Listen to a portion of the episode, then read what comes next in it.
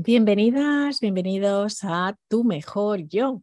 Aquí estamos con un nuevo episodio en el que vamos a hablar de cómo encontrar eso que queremos hacer en nuestra vida o bien lo que se determina a veces con la palabra propósito. Aunque a mí me gusta más utilizar qué es lo que quiero hacer con mi vida, porque lo del propósito, pues no siempre lo tenemos tan claro y a veces lo que tenemos que centrar la atención es qué es lo que yo quiero hacer. Así que vamos a simplificar y vamos a empezar por eso y luego ya llegaremos a algo más grande. Hay que mirar dentro para salir afuera. Y el primer paso para encontrar eso que lo que muchas veces queremos hacer es dejar de compararte con los demás. Esto yo creo que es súper importante que lo tengamos en cuenta. Nadie tiene resuelto su futuro. Muchas personas viven pendientes de lo que hacen los demás, de cuánto ganan, fíjate qué trabajos tienen los demás, qué son los trabajos soñados, y fíjate el crecimiento personal que han tenido. Y estamos tan conectados en esta sociedad a ver solamente lo que las personas están haciendo en su Instagram, en su LinkedIn, en su Facebook. Y hay veces que esto no refleja la realidad de estas personas. Una cosa es lo que dicen y lo que se muestra y otra es la realidad que se vive. Así que es muy importante que nos centremos en nuestro proceso personal y que dejemos de pensar qué es lo que están haciendo los demás con su vida o pensar que la tienen resuelta porque seguramente están en el mismo punto que nosotros y también están buscando una manera de encontrar eso que quieren hacer. Así que cuando entiendas que cada persona está librando su propia batalla y que cada día tienes la oportunidad para ganarla, vas a tener la libertad para buscar con calma y sabiduría eso que tú quieres hacer con tu vida. También tienes que entender como segundo punto que el trabajo es un medio y no un fin. Cuando empiezas a pensar que tu trabajo es un medio, entonces entiendes que ese trabajo pues no tiene por qué llenarte, es una experiencia más que vives y puede ser buena o mala y que te puede dejar muy grandes, unas grandes enseñanzas en tu vida. Y vamos a ver cómo le sacas provecho a eso. Entonces, lo que puedes hacer es identificar qué puedes aprender de tu trabajo actual ya que seguramente es fundamental para encontrar ese propósito que estás buscando. Recuerda que lo primero es saber qué es lo que no te gusta.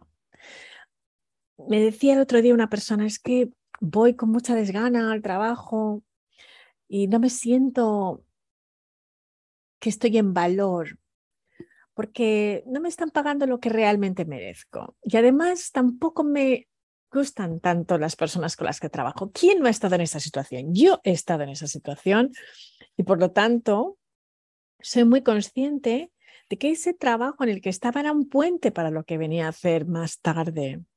Así que en lugar también de solamente conectarte con lo relacionado a tu trabajo, que es poco positivo, ¿por qué no piensas en esos aspectos en los que estás disfrutando y que te entretiene. Seguro que hay algo, algo, una cosa que te gusta de ese trabajo. Y cuando encuentras eso, pues te hace cambiar un poco tu manera de pensar, ¿no? Respecto al futuro, ya que sabrás en qué campos puedes enfocar esa energía y en cuáles no. Así que cuando eres capaz de definir qué es lo que no te gusta hacer, pues entonces es más fácil que encuentres eso. Pregúntate qué es lo que te da pereza en tu trabajo, en tu universidad, en la vida general, qué es eso que te está produciendo tedio. Escríbelo. Sí, sí, sí, sí, sí. Quizás ahora me estás escuchando y estás en casa. ¿Por qué no coger un boli, un pedazo de papel y ponerte a escribir esas cosas? De esta manera vas a ser más consciente de que hay algunas actividades que te hacen sentir mejor que otras. Y cuando tienes claro lo que no te gusta, habrás eliminado, habrás eliminado ya esas opciones dentro de la búsqueda de lo que es tu propósito de vida. Hay dos preguntas claves y determinantes que deberás hacerte. ¿Qué estás dispuesto a hacer? que realmente no recibirías dinero por eso? ¿Te has hecho esa pregunta? ¿Hay algo que realmente te encantaría hacer aunque no recibieras ni un euro, ni un dólar, ni un peso por ello? Y la segunda pregunta es, ¿cómo puedo generar ingresos a partir de esa actividad que me gustaría hacer de cualquiera de las maneras, aunque fuera gratis? El siguiente paso es que te des permiso para probar cosas nuevas. Antes de tomar una decisión, regálate la oportunidad de probar cosas. Tienes todo un canvas delante de ti. Un universo de oportunidades se te presentan. Y para eso necesitas tiempo, tiempo libre, porque tantas cosas que tenemos que hacer, que estamos todo el día en la rueda de hacer, hacer, hacer, hacer, con un teléfono en la mano y sin tiempo para realmente hacernos esas preguntas tan trascendentales que nos ayudan. ¿Y eso a qué nos lleva? Pues a ser soñadores frustrados que nos estamos quejando, fíjate cómo me va la vida, en lugar de preguntarnos qué vamos a hacer con ese tiempo libre. Y podríamos quizás asistir a cursos de temas que nos llaman la atención, comprar un libro interesante, aprender a escribir y crear nuestro propio blog, para hablar de experiencias personales, conocer personas nuevas, ¿verdad? Hay muchas cosas que hacer, pero ¿qué haces con tu tiempo libre? Ajá, es una gran pregunta. También define cuáles son las mejores habilidades tuyas. Cuando nuestro talento se encuentra con nuestro sueño y a esto le añadimos la posibilidad de ganar dinero con eso, ahí en esa fórmula se encuentra nuestro propósito, se encuentra esa oportunidad de ser realmente felices con nuestra vida. Por tanto, también es importante que definamos cuáles son esas mejores habilidades que tenemos. Si queremos encontrar una carrera que amamos, debemos partir de la identificación de cuáles son nuestras fortalezas y aquellas habilidades que nos van a permitir diferenciarnos del resto de las personas. ¿Cuáles son las habilidades.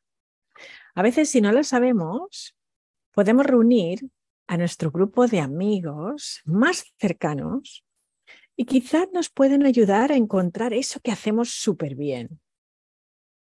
Siempre hay alguien que nos va a decir, mira, yo he observado que esto se te da súper bien. Así que haz las preguntas adecuadas y ahí encontrarás realmente hacia dónde ir. Está claro que no se trata de tener una visión romántica de las habilidades que nos han llevado a tener éxito, sino que tenemos que tener claro en qué somos excelentes, en qué estamos en el promedio de la media y todos, cada uno de nosotros, tenemos algo. Por favor, que no se te ocurra pensar que no es así para ti, ¿eh? que ya lo veo, ya lo veo que a veces se nos cruzan esas creencias limitantes y empezamos a pensar, no, no, no, no, yo no soy como todo el mundo, a mí no se me da bien nada. Por favor, no digas eso porque eso no es verdad. Hay algo que haces súper bien. Así que identifica esos talentos y esas fortalezas porque ahí está lo significativo. Estoy súper segura. Y ahí es donde están. Después de colectar toda esa información de cuáles son estas fortalezas, vamos a tener un mayor criterio y las bases para tomar unas decisiones importantes. Y cuando tenemos claras cuáles son nuestras habilidades y sabemos en qué somos buenos, teniendo en cuenta nuestro propio criterio y los consejos de los amigos, podemos definir, esos aspectos que son más importantes en nuestra vida. Y ahí se presentan muchas oportunidades. Quizás lo que tengo que hacer es buscar un trabajo nuevo según mis habilidades. Puedo aprender a iniciar un negocio propio Puedo buscar un socio, una socia que complemente mis habilidades y fortalezas y trabajar con esas personas. Puedo crear con una, una empresa con mis amigos. Puedo empezar a ganar dinero por Internet haciendo algo que me apasione. ¿Sabes cuál es tu brújula? La curiosidad. Ahí está. La curiosidad te va a ir llevando por ese camino porque esas cosas que te llaman la atención, ahí es donde tienes que mirar. Y no importa que nunca lo hayas intentado, ya que la idea está en que descubras unos intereses que son mucho menos obvios, que son sutiles y que quizás hasta el día de hoy no te has dado cuenta que están ahí. Y por eso es tan importante que salgamos de la zona de confort y que cojamos esta iniciativa de seguir aquellos intereses que son poco comunes y que quizá no nos habíamos siquiera parado a pensar que estaba en nuestra vida el poder hacerlo. Otra cosa importante es, no hagas del dinero tu principal motivación. Cuando estamos buscando eso que queremos hacer con nuestra vida y que nos encantaría pasar años y años haciendo, es importante que dejemos las preocupaciones financieras como algo secundario. Y con esto no quiero decir que no sea importante, porque el dinero es muy importante, el dinero nos encanta y queremos cuanto más mejor. Vamos a ver las cosas como son. Eso es así. y es fundamental que nos sintamos bien, que nos sintamos seguros, que nos sintamos con la confianza y queremos todos generar nuevas fuentes de ingreso y administrar bien nuestro dinero, ¿verdad? Así que sí, esto es importante. Lo único que vengo a decir es que no lo pongamos ahora como la principal motivación. Cuando limitamos nuestro propósito o eso que queremos hacer a la cantidad de dinero que podemos ganar, pues sabes que es muy difícil que encontramos aquello que amemos porque nos vamos a asustar. Y al final quizás acabamos dejando eso que tanto nos gustaría hacer por el miedo a no lograrlo o ganar el dinero suficiente. Así que es importante que eso lo tengamos claro, ¿vale? Por supuesto tenemos que organizar nuestras finanzas y es algo que tenemos que hacer sí o sí. Y ahora es importante que entendamos que estamos buscando eso que queremos hacer. A ver, tenemos que también tener una diferencia clara entre lo que es el placer, la pasión y el propósito. Son cosas distintas, ¿vale? Porque a veces lo confundimos todo y hacemos aquí un cacao maravillado del copón. Así que vamos a tenerlo claro. El placer es la felicidad de corto plazo. Esa que disfrutamos en el instante y la que despierta sobre todo las cosas materiales, ¿no? Pues por ejemplo, el tomarte un helado, o comprarte un coche, un bolso, pues esto sí, esto es placentero y qué bien. La pasión es esa felicidad implica un mayor compromiso, esta que nos hace sentir que el tiempo vuela y que todo lo demás pierde importancia cuando lo estamos haciendo, como el tiempo se te come haciéndolo, ¿no? ¿Qué es eso que te genera esa pasión? Quizás es escribir y te pasas horas y horas o estás bailando o simplemente cuando estás corriendo y haciendo deporte Puede ser cualquier cosa. Puede ser cuando estás haciendo podcast como yo, que de vez en cuando tengo que mirar el tiempo y decir, a ver, espero no haberme pasado y estar aquí dándole la murga a la gente. Todo eso es importante, pero yo tengo pasión por esto y estoy segura que hay mucha gente que tiene este tipo de pasiones, que se nos pasa el tiempo volando. Y otra cosa es el propósito. Es esa felicidad en la que a diario debemos salir a buscar y la cual nos encuentra cuando hacemos, nos hacemos parte de algo que es más grande que nosotros mismos. Creo que ese propósito es algo que nos hace levantarnos por la mañana, temprano, sacrificar cosas que nos gustan, algo que está por encima de todo y le da un sentido a nuestra vida. Aquí es donde muchas veces viene la renuncia, porque ese propósito está por encima de todo. Y esa felicidad es la que trae cuando estamos siguiendo ese propósito. Así que no tiene nada que ver con la pasión ni con el placer, porque aquí lo que prima por encima de todo es lo importante. Bueno, es muy normal que cuando estés buscando y construyendo ese proyecto de vida que admiras, pues cometas errores, porque cometer errores es parte del camino. Así que, por favor, dejar de estigmatizar los errores, el fracaso, eso no existe. Es simplemente un ingrediente más. Siempre vamos por caminos, tenemos que cambiar de camino, cambiamos de opinión y no hay ninguna manera incorrecta de hacer las cosas o de vivir. Tan solo estamos tomando decisiones constantemente y esas decisiones nos llevan a un lugar que luego nos llevarán a otro y a otro y a otro. Así que bueno, aunque no tengas claro cuál será el rumbo de tu vida, pues sigue tomando decisiones, cambia, renuncia, haz lo que sea necesario. Encontrar tu propósito requiere que tomes riesgos y que confíes sobre todo en alguien que nunca te va a traicionar y es a ti misma, ti mismo. Da un paso hacia lo desconocido y confía. Recuerda que además el propósito no es un golpe de suerte, es una disciplina. El propósito no es algo que te encuentras de la noche a la mañana y te levantas un día y dices, wow, ya lo tengo. en principio es algo que vas transitando y que a veces estás constantemente buscando con nuevas actividades, oportunidades de negocio, conociendo nuevas personas, encuentras nuevos intereses, los practicas, los perfeccionas. Al final, como decía, es el resultado de la disciplina para decir no al resto de las posibilidades y para rechazar los caminos fáciles y elegir realmente ese camino que es el tuyo y tener una visión a largo plazo. Eso que te comprometes a hacer y ahí entenderás que, va más allá de ti. Así que mm, piensa en cuáles son esos valores que son importantes para ti, porque esos valores también te van a ayudar a encontrar ese propósito. Quizás es la justicia, el respeto, el honor, la libertad, la ecología, la amistad, la tolerancia, la nutrición, la honradez. Aquí hay algunos de los propósitos. Plantéate cuáles son importantes para ti y por qué lo son.